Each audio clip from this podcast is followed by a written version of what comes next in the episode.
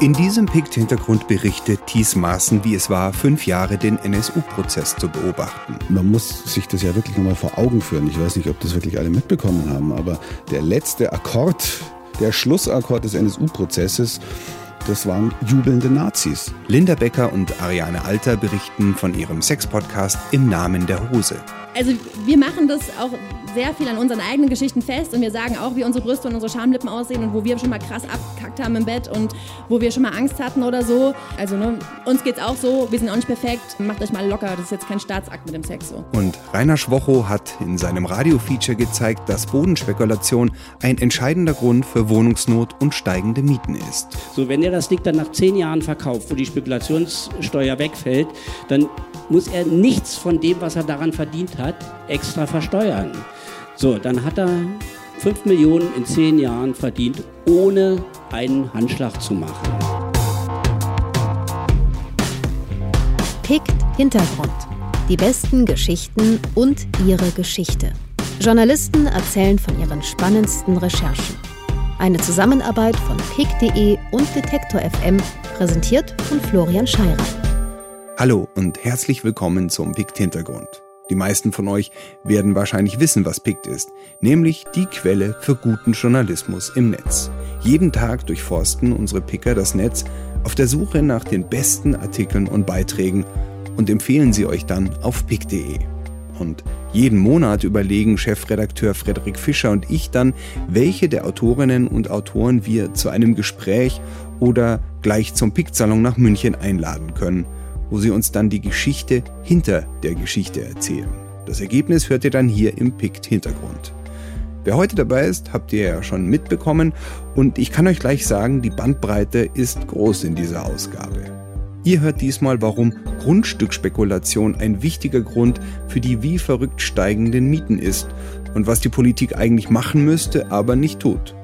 Ihr hört die Macherinnen des äußerst erfolgreichen Sex-Podcasts im Namen der Hose, denen es vor allem um Aufklärung geht, die geht aber auch ganz schön lustig. Nicht so lustig finden die meisten Beobachter die Urteile im NSU-Prozess, der diese Tage zu Ende gegangen ist. Ich habe mit Thies Maaßen gesprochen, der fünf Jahre aus dem Gerichtssaal berichtet hat. Davor aber noch Essential 11 von Soulwax. Essential. Essential.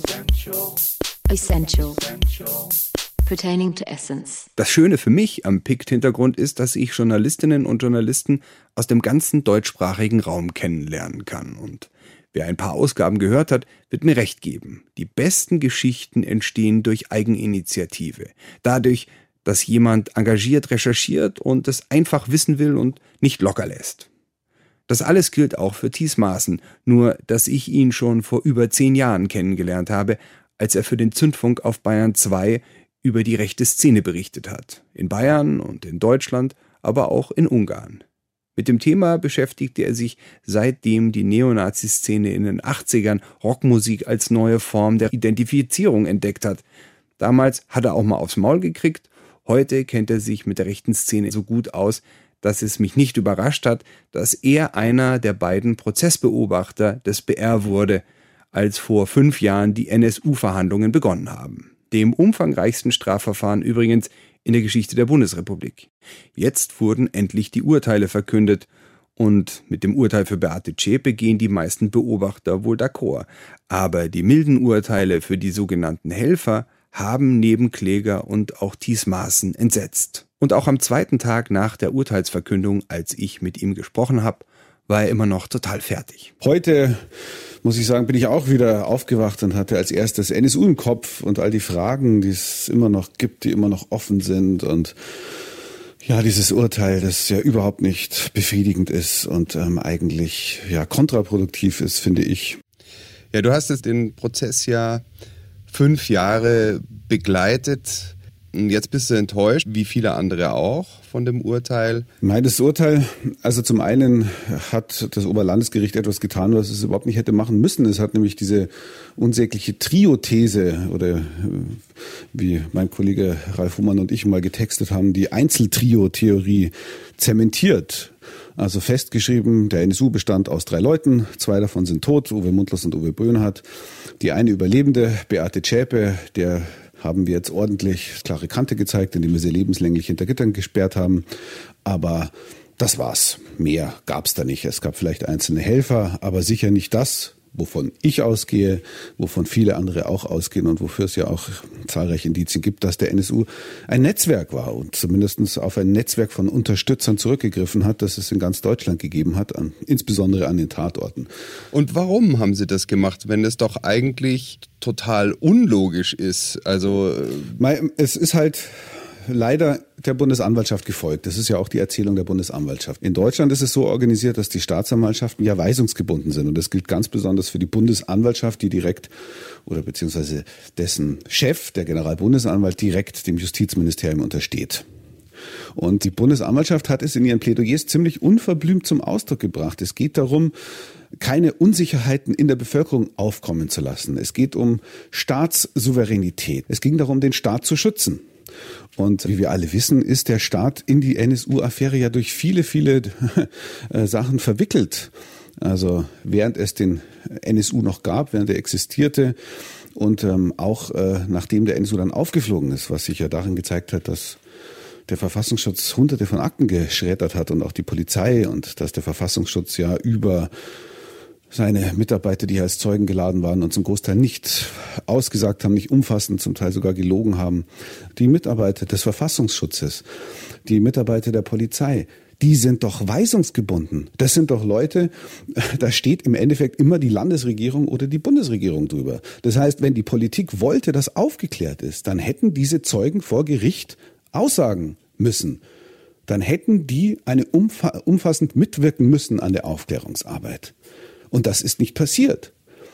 Und ähm, somit sagt man immer, ja gut, wenn die Bundeskanzlerin, die konnte halt, das war halt ein Versprechen mit der schonungslosen Aufklärung, aber bei uns sind ja Exekutive und Judikative getrennt. Ja, aber die, der Staat hätte alles dafür tun müssen, dass in diesem Prozess wenigstens von seinen Leuten wahrheitsgemäß ausgesagt wird. Und dass das nicht passiert ist, das ist ein Skandal. Und das muss sich auch die Politik anrechnen. Das kann man sozusagen nicht auf die Justiz schieben. Ne, es sind ja Mitarbeiter des Verfassungsschutzes dann vorgeladen worden. Ist da irgendwas rausgekommen dabei? Nein, da ist erschütternd wenig bei rausgekommen. Also wir haben völlig skurrile Geschichten erlebt. Ähm, mit maskierten und mit Perücke tragenden Beamten des Verfassungsschutzes, die dann irgendwelche Akten bei sich hatten und eigentlich fast nichts gesagt haben, bis dann der Richter diese Akten, die sie dabei hatten, sogar beschlagnahmen hat lassen, um sich ein Bild davon zu machen. Und an solchen Sachen, also dass das Gericht sowas gemacht hat, da denkt man sich, okay, also und Herr Götzl hat ja auch, also der Vorsitzende Richter Manfred Götzl hat auch von sich aus Geheimdienstmitarbeiter vorgeladen, die jetzt gar nicht von irgendwelchen anderen Prozessbeteiligten als Zeugen vorgesehen waren, um bestimmte bestimmte Sachen aufzuklären. Und aus diesen ja, Indizien in Anführungszeichen hätte man schließen können oder hätte ich geschlossen, dass das Gericht durchaus gewillt ist, diese problematische Rolle der Geheimdienste und der Ermittlungsbehörden in diesem Fall aufzuklären. Dann haben wir eben gesehen, nein, er hat es nicht gemacht. Und es gibt verschiedene Interpretationen. Es gibt einige Nebenkläger, die schon vor Jahren mir gegenüber geäußert haben, sie glauben, dass dieses ja, Entgegenkommen des Gerichts dass man eben durchaus den Geheimdienst äh, und Geheimdienstmitarbeiter vernimmt, dass das eigentlich nur vorgeschoben sei, damit man dann anschließend sagen kann, okay, wir haben doch in andere Richtungen ermittelt. Tja, ich hätte gedacht, okay, vielleicht hat das Gericht einfach gemerkt, es wird so angelogen hier und es wird ihm so viel verborgen und es stößt auf so eine Mauer des Schweigens, dass es irgendwann mal das aufgegeben hat. Aber ich muss wohl sagen, wahrscheinlich haben diese Nebenklagevertreter recht gehabt, die gesagt haben, das war vielleicht doch nur vorgeschoben, dieses Ermitteln in alle Richtungen. Zumal ja in der Urteilsbegründung dann überhaupt gar keine Kritik mehr daran geäußert wurde, dass staatliche Stellen, dass die so schlecht kooperiert haben. Das wurde ja dann in der Urteilsbegründung gar nicht mehr kritisiert. Jetzt hast du das gerade schon so ein bisschen gesagt. Also wie politisch beeinflusst und motiviert ist dieser Prozess deiner Meinung nach? Gewesen? Naja, ich meine, die Richter in Deutschland sind unabhängig. Also ähm, da gibt es vermutlich mal keine direkte Beeinflussung. Eine klare Beeinflussung, denke ich, gibt es auf die Bundesanwaltschaft, habe ich ja schon erwähnt. Da ist sozusagen klar, dass in eine bestimmte Richtung ermittelt wird. Also ich will jetzt auch nicht allen nur das Böseste unterstellen, weil natürlich muss man sagen, das ist so ein riesiger Komplex und vom November 2011, als das Ganze ja durch den Selbstmord von Uwe Mundlos und Uwe Böhnhardt und durch die anschließende Inbrandsetzung der gemeinsamen Wohnung durch Beate Zschäpe, als der NSU aufgeflogen ist, bis dann zur Verfahrenseröffnung im Frühjahr 2013, das sind ja gerade mal anderthalb Jahre, eine Anklageschrift vorzubereiten, die ja auch einige Seiten hat und eine einigermaßen halbwegs äh, wasserdichte Erzählung zusammenzustellen, das ist auch eine ziemliche Leistung. Aber warum sind so Angeklagte wie Ralf Wohleben oder André E. Ja, André E. hat von Anfang bis zum Ende mit denen Kontakt gehalten, hat den Wohnmobile angemietet, hat den Bahncards besorgt. Seine Frau Susan, äh, gegen die noch ein Ermittlungsverfahren läuft, war die mutmaßlich beste Freundin von Beate Zschäpe im Untergrund. Warum sind die nicht als Mitglieder des NSU angeklagt worden? oder Ralf Wohleben, der definitiv bis, ich glaube, ins Jahr 2001 Kontakt hatte, also als die ersten Morde schon passiert sind und die ersten Anschläge oder der erste Anschlag, der ihnen die Mordwaffe geliefert hat, beziehungsweise die Lieferung organisiert hat. Wieso? wird er nicht zum NSU dazugezählt, auch wenn er vielleicht später dann den Kontakt abgebrochen hat. Das ist mir unverständlich. Ähm, beziehungsweise das erklärt sich nur, wenn man sozusagen dann davon ausgeht, gut, die Bundesanwaltschaft will den NSU kleinreden will Rechtsterrorismus eben nicht als Ausfluss einer eng vernetzten Neonazi-Szene, in denen seit Jahrzehnten Terrorkonzepte kursieren, sondern als Tat einer abgeschotteten kleinen Zelle, die ansonsten mit der Szene nicht viel zu tun hat. Und das ist eine nicht haltbare Erzählung meiner Meinung nach. Ja, also in vielen Teilen der, auch der Presselandschaft wurde das Problem ja nicht so richtig ernst genommen. Meinst du, das hat sich jetzt geändert? Ja, ja, also da hat sich auf jeden Fall was geändert. Das Problem ist allerdings, dass heutzutage natürlich, insbesondere durch die AfD, die ja keinerlei Scheu hat, auch mit äh, Identitären, mit äh, extremen Rechten und so weiter zusammenzuarbeiten, die diese Thesen hochfähig machen. Du kommst ja mit den Skandale zählen und Skandale aufdecken gar nicht mehr hinterher. Und wir sind halt im Moment auch wieder in einer Situation wie in den 90er Jahren, als der NSU entstand. Eine gesellschaftliche Stimmung gegen Flüchtlinge, gegen Migranten, gegen alles, was irgendwie anders ist. Anschläge, wir haben, ich glaube, wir haben immer noch jeden zweiten Tag einen Anschlag auf ein Flüchtlingsheim oder auf Geflüchtete. Wir haben jetzt auch eine Partei im Parlament, die das sozusagen auch in die Parlamente trägt. Und das, was der NSU, jetzt mal überspitzt gesagt, in den 90er Jahren verbreitet hat an Ideologie, wo es ja auch immer um den drohenden Volkstod der Deutschen ging.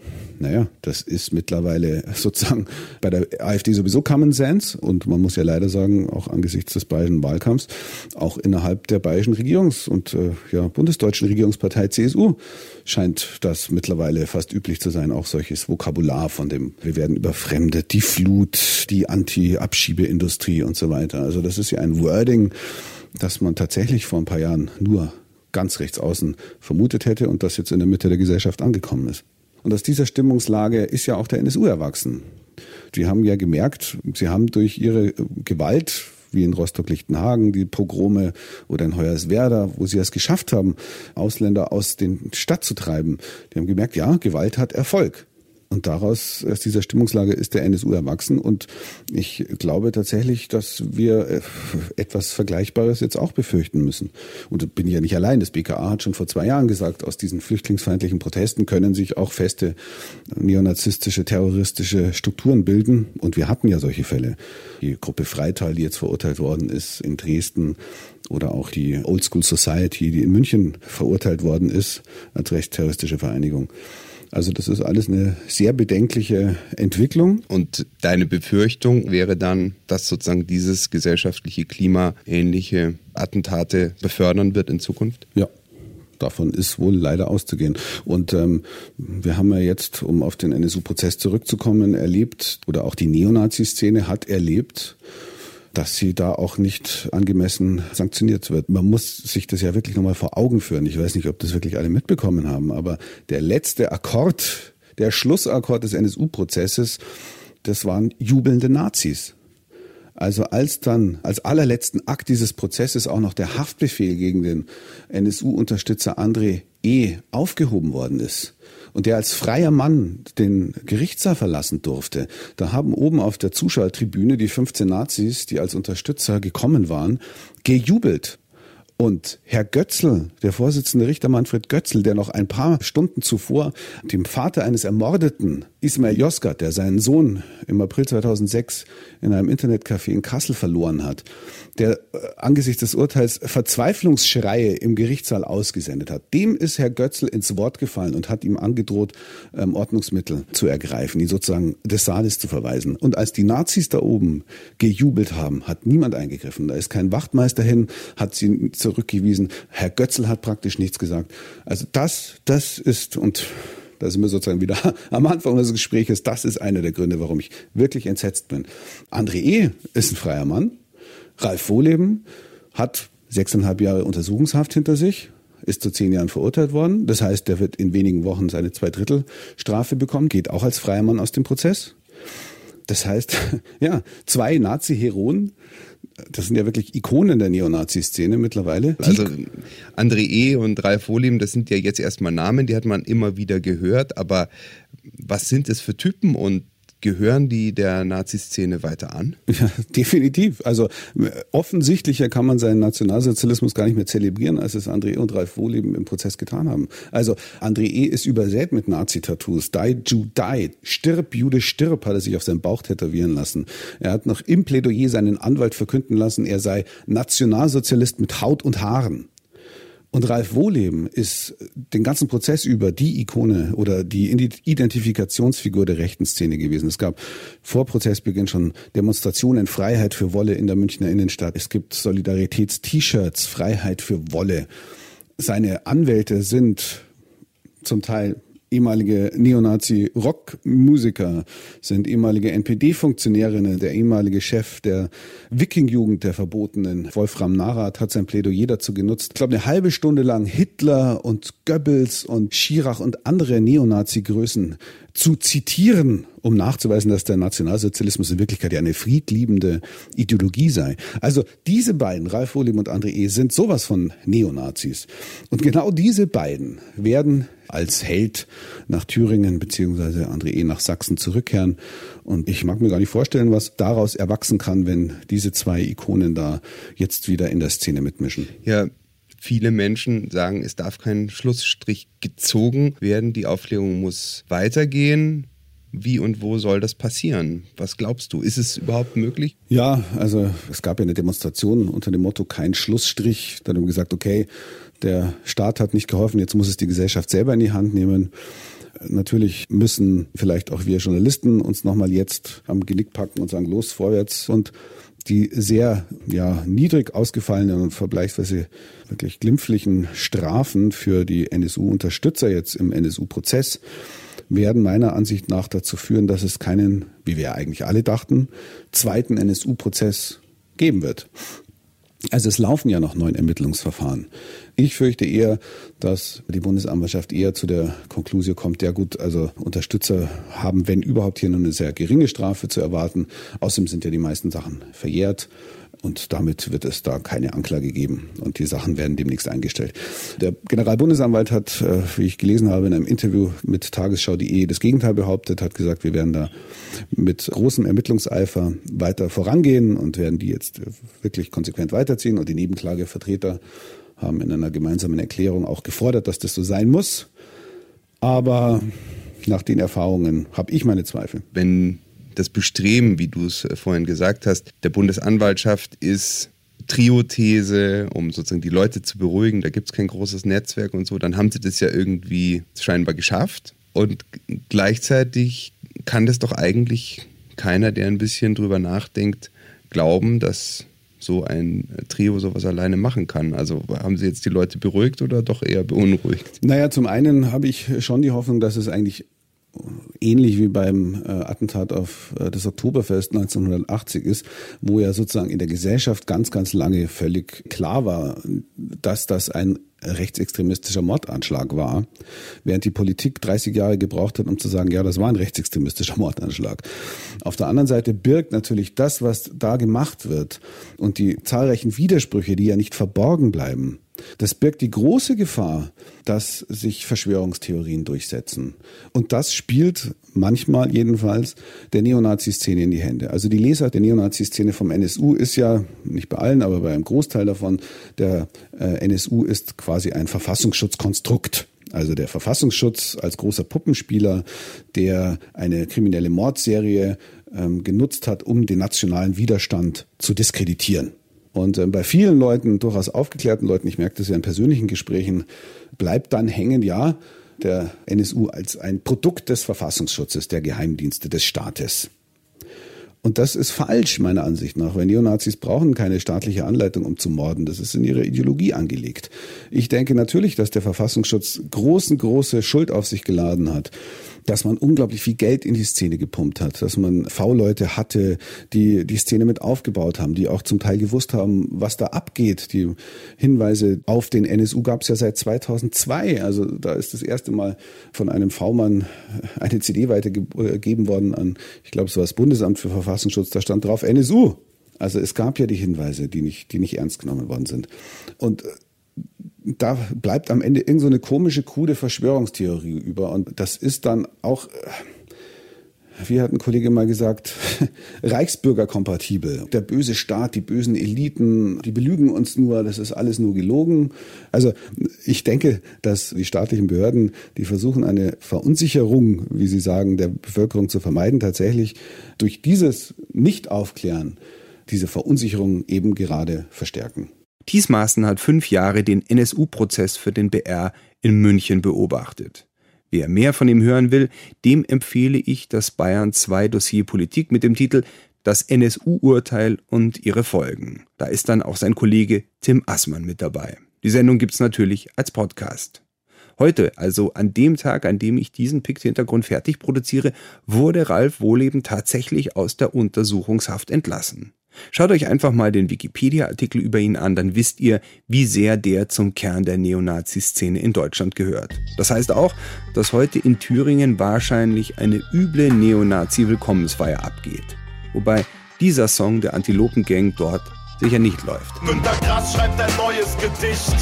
Und Beate Zschäpe hört YouTube. Und Max Damage landet nen Hit. Und Beate Zschäpe hört YouTube. Deutschland, Deutschland, du tüchtiges Land. Max äh, sitzt im Rollstuhl, er hatte einen Snowboard-Unfall und hat seit kurzem halt einfach diese feste Freundin. Und ich hatte ähm, ein Telefoninterview mit ihm und die erste Frage, ähm, die ich ihm jetzt gestellt habe, war, wie läuft denn Sex bei dir konkret ab? Also es ist halt, ist halt schon, das kannst du dir vorstellen, ich bin halt schon sehr der passive Part in dem Ganzen. Eben, ich kann es nicht steuern, da muss halt die, der weibliche Part dann auch den aktiven Teil übernehmen und ähm, dass ich zum Beispiel komme, das passiert auch, aber das kann ich auch also gar nicht beeinflussen, einfach wie das passiert. Ein Ausschnitt aus dem Podcast Im Namen der Hose, der alle zwei Wochen bei Puls erscheint. Die Macherinnen Linda Becker und Ariane Alter waren zu Gast beim letzten Pick-Salon im Münchner 404 und haben das Publikum wirklich zum Lachen gebracht. Dabei war die Folge über Sex mit Behinderung, um die es hauptsächlich ging, gar nicht albern, sondern sehr spannend, wie ihr ja schon gehört habt. Es ist einfach die ja, humorvolle Art an das sonst so ja, übergeilte oder auch verklemmte Thema Sex ranzugehen. Irgendwie befreiend. Und bestimmt ein Grund, warum im Namen der Hose so viele Abonnenten hat. Wir können ja erstmal sagen, warum wir diesen Podcast machen, also im Allgemeinen, und dann kommen wir später auf die Folge Sex mit Behinderung noch zu sprechen. Also im Allgemeinen machen wir den Podcast, weil wir gemerkt haben, dass es eine ziemlich große Kluft gibt zwischen dem, was im Netz angeboten wird zu Sexualität, also Pornos oder Foren, wo irgendwas besprochen wird oder Frauen- oder Männerzeitschriften, wo halt propagiert wird, mehr oder weniger, dass man immer sehr gut aussehen muss und immer sehr sexy sein muss und so weiter und so fort. Und auf der anderen Seite gibt es ja die Menschen und die Realität und wir haben gemerkt, dass es da halt gar nicht so ist dass ähm, ganz viele Leute super, ja, toll aussehen, sagen wir wie. super unselbstbewusst sind mit ihrem Körper und da echt Probleme haben und auch Probleme haben zu sagen, was sie im Bett wollen oder auch was sie nicht im Bett wollen. Und wir wollen quasi dahin kommen, dass das kein Problem mehr ist und dass irgendwie auch Leute, die jetzt keine Ahnung, verschiedene große Brüste haben oder jetzt keinen krass durchtrainierten Body, dass die irgendwie sagen, nee, ist okay und ich finde Sex trotzdem gut, weil wir auch beide glauben, dass Selbstbewusstsein beim Sex viel sexier ist als ein perfektes Aussehen. Und äh, uns ist wichtig, dass das jetzt nicht sehr schmuddelig wird. Ja? Also es geht uns tatsächlich darum, um die Themen anzusprechen, die vielleicht auch mal zu Hause angesprochen werden sollen, wie zum Beispiel die erste Sendung war tatsächlich Analverkehr. Will ich das, will ich das nicht? Kann ich das sagen, ob ich das will oder nicht? Es gibt einige, die mich mal gefragt haben, warum? Also ich meine, du, du sagst ja auch da einiges über dich, ne? wenn man zum Beispiel über Analverkehr redet. Ja. Es kann ja sein, dass wir alle glauben, dass wir wahnsinnig aufgeklärt sind und ich bin mega, also, also nichts für ungut. Ich bin nicht der Typ, ich, ich behalte mich für wahnsinnig aufgeklärt und ich bin auch selbstbewusst, ja, alles gut. Aber ich habe auch ein Problem zu sagen, mittendrin, nee, du, mein Freund, äh, so nicht. Ja? ja. Und deswegen gibt es da, glaube ich, viel Klärungsbedarf. Das ähm, denken manche nicht, aber wir kriegen ähm, Mails und aus diesem Grund machen wir das. Zum Beispiel zu allererster Sendung Analverkehr. Ich habe ja. eine Mail auf Instagram gekriegt von einem ähm, jungen schwulen Mann, der war 16 und er hat gesagt, Ariane, ich habe euren Podcast gehört und das erste Mal fühle ich mich verstanden und das erste Mal habe ich den Mut gehabt zu sagen, nein, ich bin normal, weil jetzt bin ich schon schwul und es ist nicht leicht und meine Freunde, die auch schwul sind, sagen, nee, du musst Analverkehr mega geil finden, sonst bist du einfach ein harter Klemmi und es ist einfach scheiße. Aber genau, das rührt uns einfach. Es gibt auch zum Beispiel einen Vater, der ist 40 und hat uns geschrieben, das bin, war sehr süß, sehr süß. Das war sehr ja. süß. Ich bin ein Mann, ich bin 40, ich habe eine Tochter, die ist 12. Die muss jetzt langsam aufgeklärt werden. Ich weiß nicht, was Mädchen brauchen. Ich will, dass die eine erfüllte Sexualität hat, aber ich will, dass die auch weiß, was auf sie zukommt. Ich will die aber nicht überfrachten mit irgendwas, was sie vielleicht verstört und dann macht ihr das Angst. Sagt doch mal, was brauchen junge Frauen, vor allem von ihren Vätern, das ist ja auch nochmal so eine Sache. Mhm. Ihr würdet mir da sehr helfen. Und das Schlimmste und das Schönste fand ich, da haben wir über Frauenkörper geredet und dass Vulven ganz verschieden aussehen und dass das vollkommen normal ist und dass Schamlippen hier anfangen und da enden oder andersrum und naja, hin und her. Und es gab eine junge Frau, die war ähm, kurz vor 20, glaube ich, und hat geschrieben, Vielen Dank für diesen Podcast. Ich habe jetzt einen Termin das erste Mal in meinem Leben beim Gynäkologen gemacht, weil ich das Gefühl hatte, dass meine Vulva so wahnsinnig hässlich und schlimm aussieht, dass jeder Gynäkologe, wenn ich mich da hinsetze, sagt, das ist, was ist denn das? Das kann ja wohl nicht wahr sein. Also nichts für ungut. Und die also, Frauenärztin sagte zu ihr, was hast du denn da für Lappen? so. so. Und dann schreiben sie uns halt, so ein bisschen Dr. Sommermäßig tatsächlich mittlerweile geworden, was ich aber nicht schlimm finde und was Ari, glaube ich, auch cool findet. Ja also wir machen das auch sehr viel an unseren eigenen Geschichten fest und wir sagen auch, wie unsere Brüste und unsere Schamlippen aussehen und wo wir schon mal krass abkackt haben im Bett und wo wir schon mal Angst hatten oder so. Also ne, uns geht's auch so, wir sind auch nicht perfekt, macht euch mal locker, das ist jetzt kein Staatsakt mit dem Sex so. Genau, und eine sehr interessante Recherche, um jetzt mal zum, zur Thema, zum Thema Sex mit Behinderung zu kommen, war die Folge Sex mit Behinderung. Wir wollten es einfach machen, weil behinderte Menschen bringt man nicht mit Sex in Verbindung. Und das ist sehr schade. Und ich würde sagen, da hören wir einfach mal rein. Ja. Oh Gott. Holz. Im Namen der Hose. Der Sex-Podcast mit Ariane Alter und Linda Becker. Rund 9,3 Prozent der Bevölkerung sind schwerbehindert und davon über 60 Prozent mit einer körperlichen Behinderung. Ja, und das Thema, also Sex mit körperlicher Behinderung, ist ja ein wahnsinniges Tabu mhm. und wir wollen mal drüber sprechen, warum eigentlich und wie ist das dann, ja? Ist der Sex dann anders und was macht man eigentlich, wenn man ein Mensch ohne Behinderung ist und sich in einen Menschen mit Behinderung verliebt? Und ähm, es gibt auch Behinderung als Fetisch, darüber mhm. reden wir auch noch. Wie siehst mhm. du es, Ari? Hättest du eine Barriere im Kopf, jemanden anzusprechen, den du vielleicht äh, gut fändest? Mhm. Ich glaube, ich würde den nicht ansprechen. Mhm. Ich glaube aber, dass wenn ich jemanden kennenlernen würde, ja. der im Rollstuhl sitzt ja. und ähm, den mega nett finde und der ist so witzig und der ist so nett und mein Gott, der sieht ja wahnsinnig gut aus und so, mhm. dass es dann schon klappen kann. Aber nichtsdestotrotz, wenn ich mich in jemanden verlieben würde, der im Rollstuhl sitzt, würde ich mir denken, ah ja, okay, also wir können nicht auf dem Roller äh, durch Bali fahren ja. und wir mhm. können nicht ähm, so unbeschwert reisen, wie ich es vielleicht mit ähm, einem freuen könnte, der keine Behinderung hat. So, kannst, du, böse, kannst du dich an diesen den einen Typ erinnern? Ich weiß gar nicht mehr, wie der heißt. Naja, auf Samuel. jeden Fall. Genau, Samuel, irgendwie, genau, Samuel Koch. Super attraktiver Typ. Ja. Und da denke ich mir halt, ich könnte mir schon vorstellen, ähm, ich sehe den, ich sehe den im Club, dann würde ich mir halt auch überlegen, wie komme ich, also wie kommen wir jetzt nach Hause, Punkt eins. Ja. Was, was, was passiert dann, Punkt zwei? Hat man dann, dann Sex in diesem Rollstuhl? Was muss ich überhaupt machen? So, ich glaube, die Barriere würde dadurch entstehen, dass ich mir denken würde, ich, ich weiß darüber nichts. Man muss darüber so viel reden vorher, dass mir das zu viel wäre. Ja. Zumindest für einen so ein Abschleppen oder sowas. Ja, ja. Aber es gibt ja sogar Fetischseiten, wo körperlich äh, gesunde Menschen nach körperlich eingeschränkten Partnern suchen. Und da hatte ich tatsächlich auch mit seiner Freundin sprechen dürfen, die heißt Marie. Und die habe ich halt auch mal gefragt, wie sich die zwei überhaupt kennengelernt haben. Also wir haben uns ja online kennengelernt bei so einer Partnerbörse äh, für Menschen mit Behinderung eben. Und ich habe da mich auch ähm, angemeldet, weil ich eben jemanden gesucht habe, der im Rollstuhl sitzt, beziehungsweise der querschnittgelähmt ist, also schon sehr spezifisch.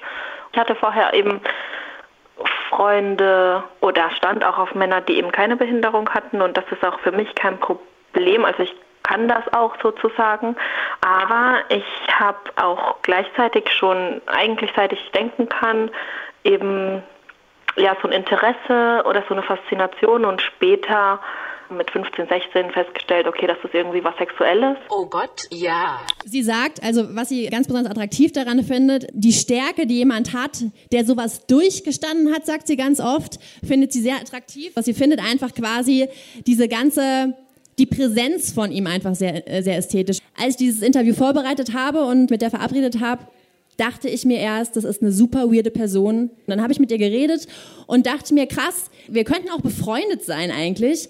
Damit will ich sagen, solche Gespräche öffnen einem total krass die Augen. Da wird man sehr viel toleranter und wir hoffen halt auch mit solchen Folgen dann eben auch ein Tabu zu brechen im Kopf und ähm, Leuten einfach einen Anstoß zu geben, zu sagen, okay, das ist vielleicht nicht unbedingt, vielleicht ist es komisch, aber solange beide d'accord sind mit dieser Situation, ist doch alles cool. So, genau, so viel zu der Folge Sex mit Behinderung.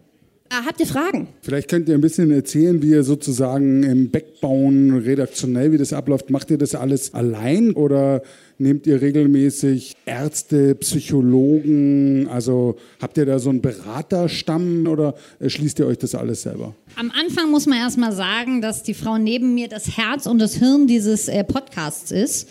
Wir äh, laden uns sehr oft auch Männer ein. wir wollen nämlich natürlich auch die männliche Seite äh, nicht vergessen, weil ich meine, to be honest, wir können nur aus unserer Sicht reden. Ich, also wir hatten zum Beispiel eine letzte Folge, die hieß Orgasmuszwang bei Männern und da haben wir einfach jemanden eingeladen, der sagt, ey, ich habe keinen Bock immer zu kommen und geht mir nicht auf den Sack, Frauen, mit eurem Scheiß, ähm, jetzt komm endlich mal, liegt's an mir, lalala. Und wir gehen halt auch auf die Straße ganz viel und machen Umfragen, äh, weil wir auch wissen wollen, wie die Leute auf der Straße von sozusagen, wie darüber denken, über Lecken, Blasen, Analsex, was weiß ich, Selbstbefriedigung oder Sex während der Periode, war sehr interessant. Und wir haben natürlich genau einen Expertenstamm quasi. Also wir haben zum Beispiel einen Frauenarzt, den äh, ich ganz oft anrufe, wenn wir uns halt einfach nicht sicher sind. So, ja. Dann haben wir einen äh, Juristen. Also wir hatten eine Folge gemacht zu Sexunfällen und da äh, mussten wir einen Juristen fragen, wofür haben wir den noch gebraucht, den Juristen? Lass uns es kurz erzählen. Es war, das war der Moment bei diesem Podcast, wo ich dachte, ich schnall ab. Und zwar hat dieser Jurist, ging um Sexunfälle, ja. Das ist ja manchmal ganz witzig, haha. Manchmal ist es auch sehr ernst. Dann gibt es da Typen in, äh, oder Frauen auch, naja, in, an der erstickt in einem Neoprenanzug mit Schablettenkäse und, und, und. Und die sind dann erstickt. Und es ist nicht witzig, weil diese autoerotischen Unfälle, du bist ja, du erstickst und keiner kann dir helfen, weil das einfach auch ein Tabu ist. So. Also, egal, auf jeden Fall erzählt er jetzt nur folgende. Irgendwo auf dem Land lebt eine Familie. Ehefrau, Ehemann trennen sich. Schwierig mit der Wohnungssuche, bla bla bla, leben noch im selben Haus. Ähm, Ehefrau kommt ganz gut damit klar. Ehemann sehr, sehr eifersüchtig und kommt mit dieser Trennung nicht klar und ist sehr traurig darüber. Die beste Freundin von der Ehefrau sagt, Sibylle, wir nennen sie Sibylle. Sibylle, hört zu, drei Dörfer weiter ist ein Swingerclub, lass uns einfach hingehen. Lass uns hingehen. Ja, mega, warum nicht? Mega. Einmal hingegangen, Da kriegt der Mann das mit und denkt sich, so nicht. Also er ihnen hinterher, die sind nun im Swingerclub, die Freundin und die Mutter. So, dieser Swingerclub ist folgendermaßen aufgebaut. Es ist ein großer Raum, der in der Mitte zerteilt ist, mit einer sehr, sehr dünnen, stoffartigen Wand. Und da sind so eine Glory Holes drin. Wer das nicht kennt, I doubt it, aber egal. Ähm, da gibt es auch verschiedene Größen, Höhen, was auch immer, irgendwelche 10 x 10, 20 x 20 großen Löcher. Es gibt links einen Frauenbereich rechts ein Männerbereich.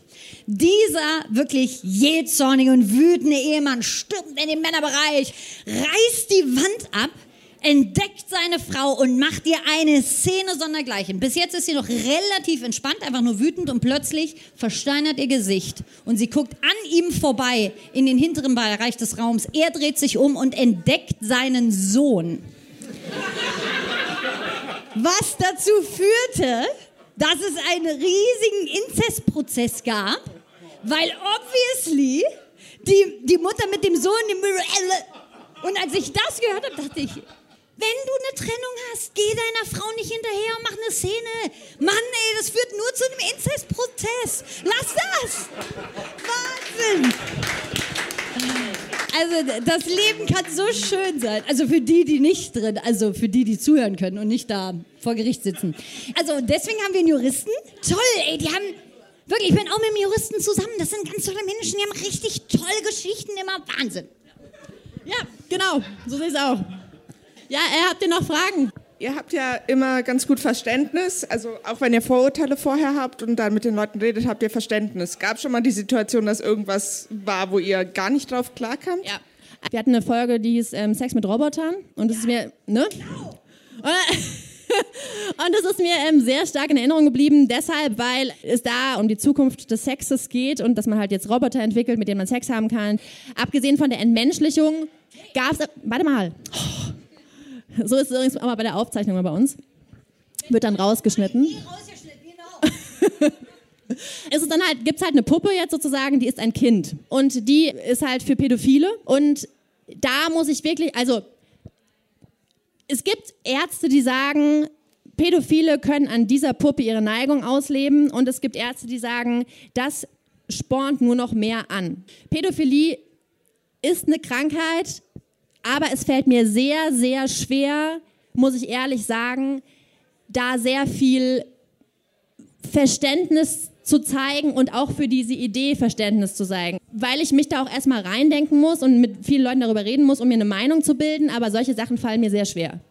Apropos Roboter. Es gab auch im Rahmen dieser Sex-Roboter, Sexpuppen-Debatte eine junge Frau, mit der führen wir auch ein Interview. Da habe ich mich wahnsinnig auch aufgeregt, die sagt, das sind halt sehr menschliche Wesen oder vermenschlichte Wesen, die sehen aus wie Menschen, die haben Silikonhaut, dass sich das anfühlt wie Menschen, die machen exakt das, was du willst. Die sind ein bisschen kokett und ein bisschen nett. Egal, was du machst, die finde ich gut.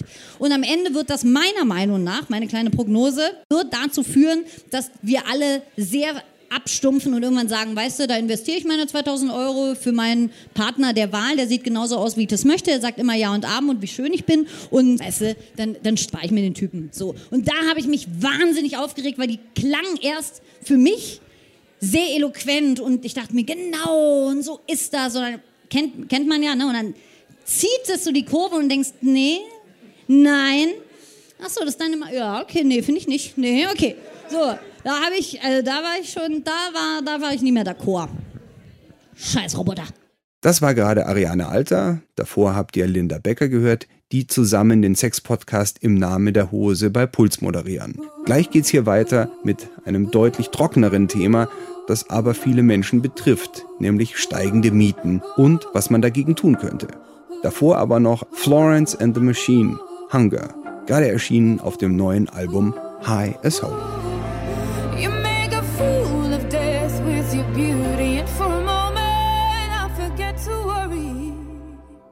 In deutschen Städten hören die Mieten nicht auf zu steigen. Kaum einer, der nicht davon betroffen ist. Erst letzte Woche hat eine Bekannte von mir zu mir gesagt, dass sie seit Jahren das Gefühl hat, dass man ihr jederzeit den Boden unter den Füßen wegziehen könnte. Und wie fertig sie das macht, so zu leben. Die Mieten steigen so schnell, dass klar ist, die meisten meiner Freunde werden große Probleme haben, überhaupt eine bezahlbare Wohnung zu finden, wenn sie mal ausziehen müssen. Und das könnte schneller kommen als erwartet. Bei gleich drei von ihnen wurden die Häuser, in denen sie wohnen, letzte Woche an Spekulanten verkauft. Spekulation mit Bauland. So heißt das ARD-Radio-Feature von Rainer Schwocho.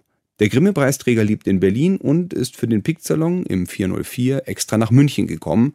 Dort spielen auch große Teile seines Features. Wir hören mal rein. Na, in München haben wir jetzt ungefähr 15.000 Haushalte, die eine geförderte, eine bezahlbare Wohnung suchen und unter 3000 können im Jahr vergeben werden, weil sie frei werden oder neu errichtet werden. Christian Stubka, Stadtplaner und Vorstand der genossenschaftlichen Immobilienagentur GIMA in München. Tatsächlich wird in München im Moment wahnsinnig gebaut. Das sind fast alles Eigentumswohnungen, die entstehen. Wir haben mittlerweile ein Preissegment, wo es eigentlich beim Neubau erst losgeht bei 9000 Euro den Quadratmeter und es geht dann im normalen Bereich, sage ich mal, bis 12.000 Euro und im Luxussegment natürlich bis über 20.000 Euro.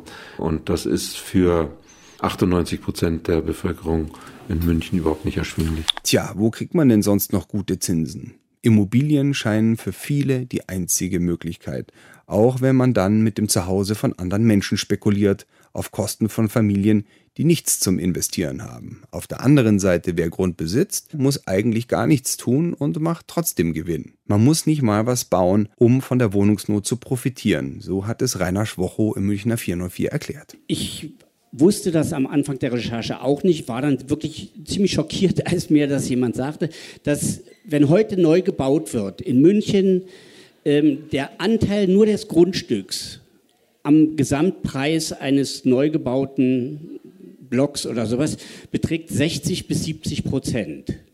Äh, so, nun kann man sich vorstellen, dass es dann logisch ist, dass die Preise in so eine absurden Höhen gehen.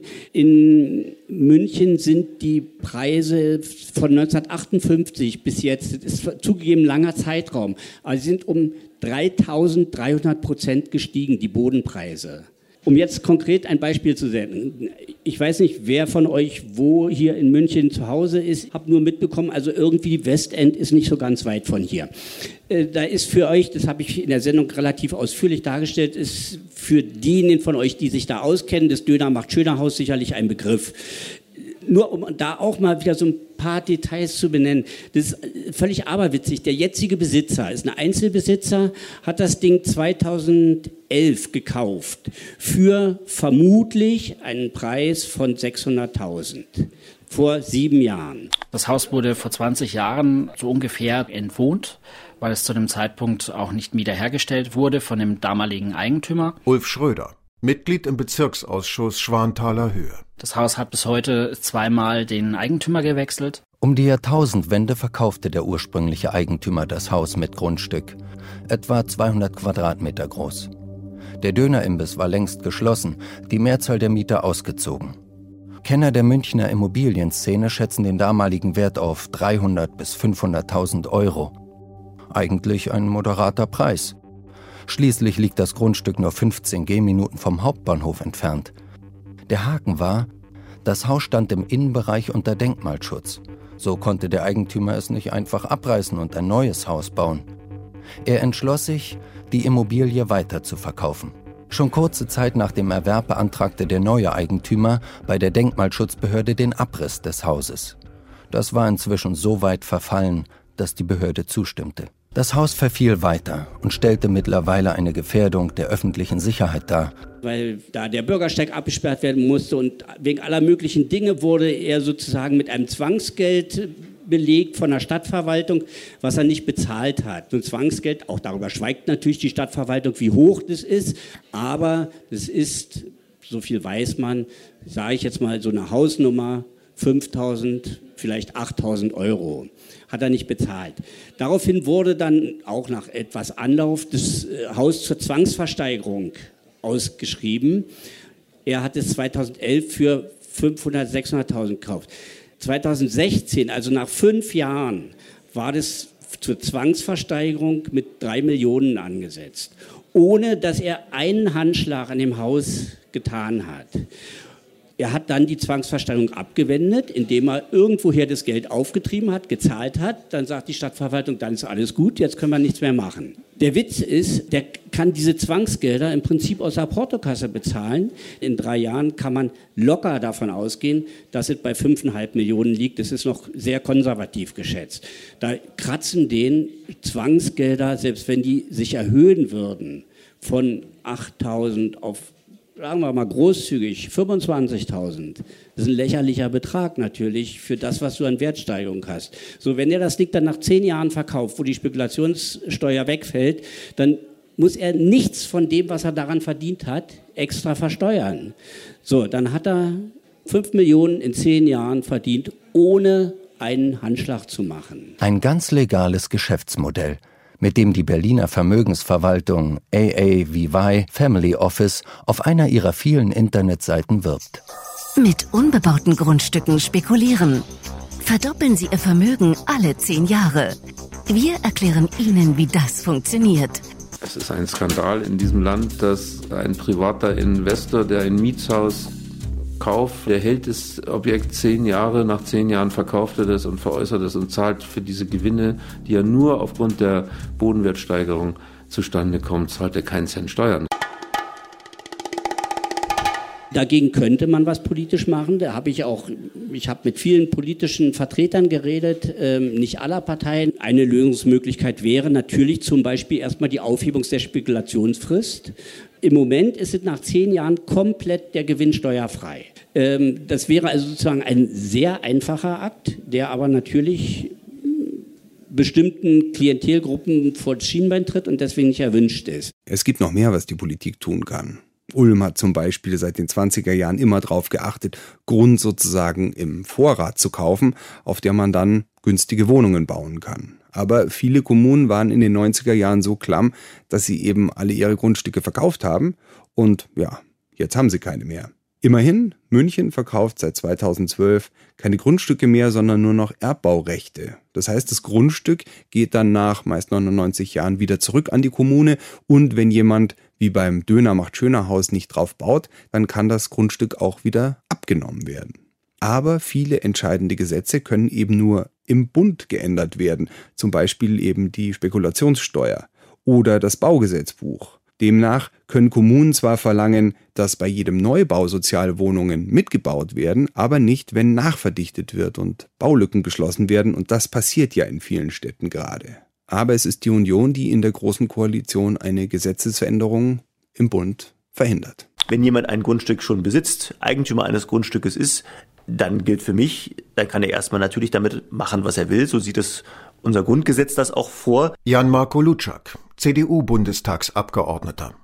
Teilnehmer der Koalitionsverhandlungen zwischen CDU und SPD zum Bereich Mieten, Bauen, Wohnen und dort Vorgaben zu machen, das geht ja schon in Richtung einer Enteignung dann, wenn ich dann äh, sage, ich, du musst aber, wenn du dort bauen willst, bestimmte Vorgaben einhalten. Das ist dann etwas, was mit unserer sozialen Marktwirtschaft dann am Ende schwer in Einklang zu bringen ist. Das Baugesetzbuch ist Bundesrecht.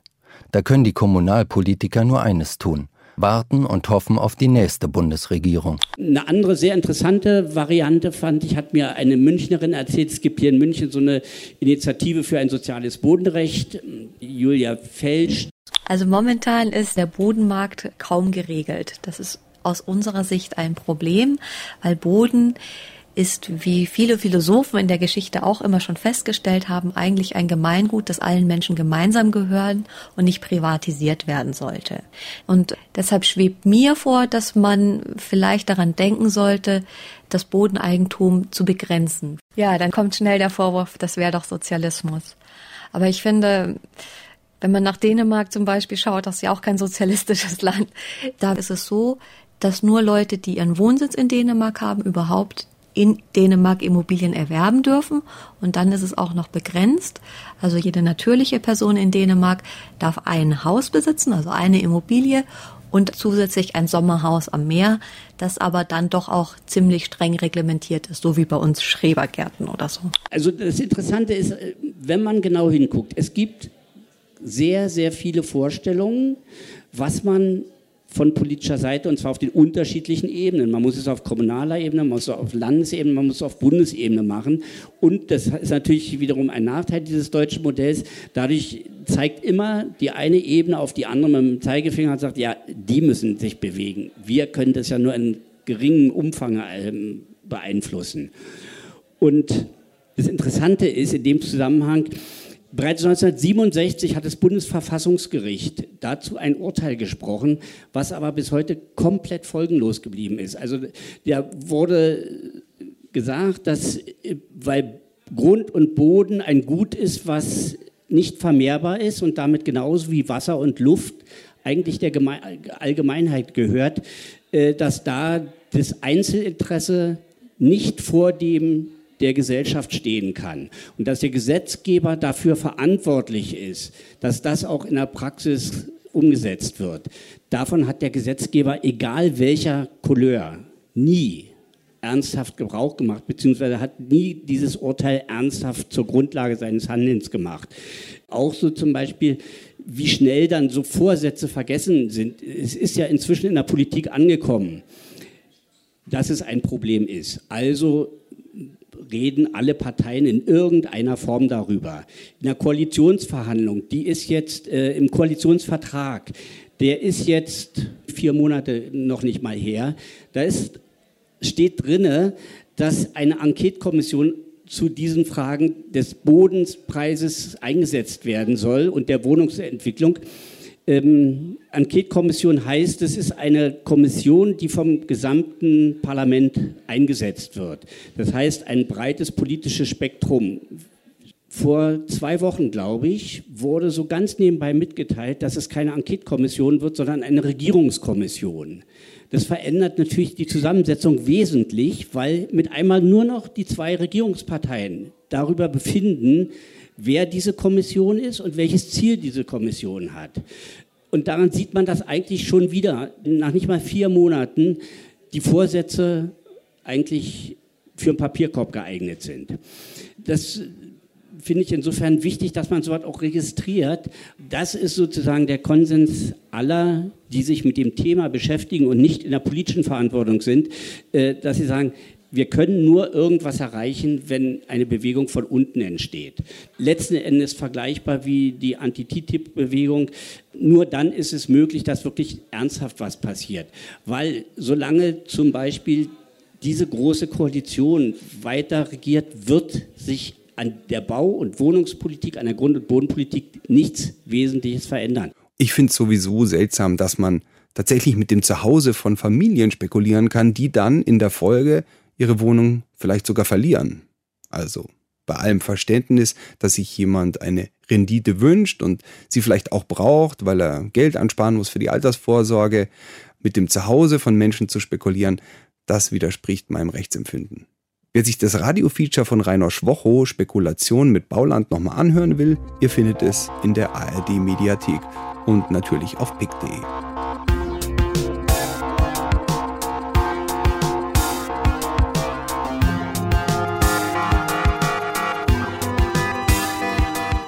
Das war der 15. Pikt-Hintergrund. Abonniert diesen Podcast, falls ihr es noch nicht gemacht habt, oder hört ihn euch an am Samstag zwischen 11 und 12 auf Detektor FM im Wortstream, dann mit längeren Musikstücken. Jeden dritten Samstag im Monat erscheint eine neue Folge. Schreibt uns doch mal Kommentare auf unsere Pikt Hintergrund Facebook-Seite, gebt uns Sterne bei iTunes und empfehlt uns weiter. Und kommt zu unseren Live-Veranstaltungen in Berlin und München. Der nächste Pick-Salon findet im Münchner 404 am 26. Juli statt. Das Programm findet ihr auch auf der Facebook-Seite. Die Musik für diesen Podcast stammt von Maximilian Kress.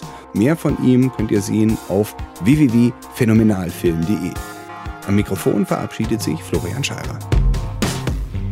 Pickt Hintergrund. Die besten Geschichten und ihre Geschichte. Journalisten erzählen von ihren spannendsten Recherchen. Eine Zusammenarbeit von pick.de und Detektor FM, präsentiert von Florian Scheirer.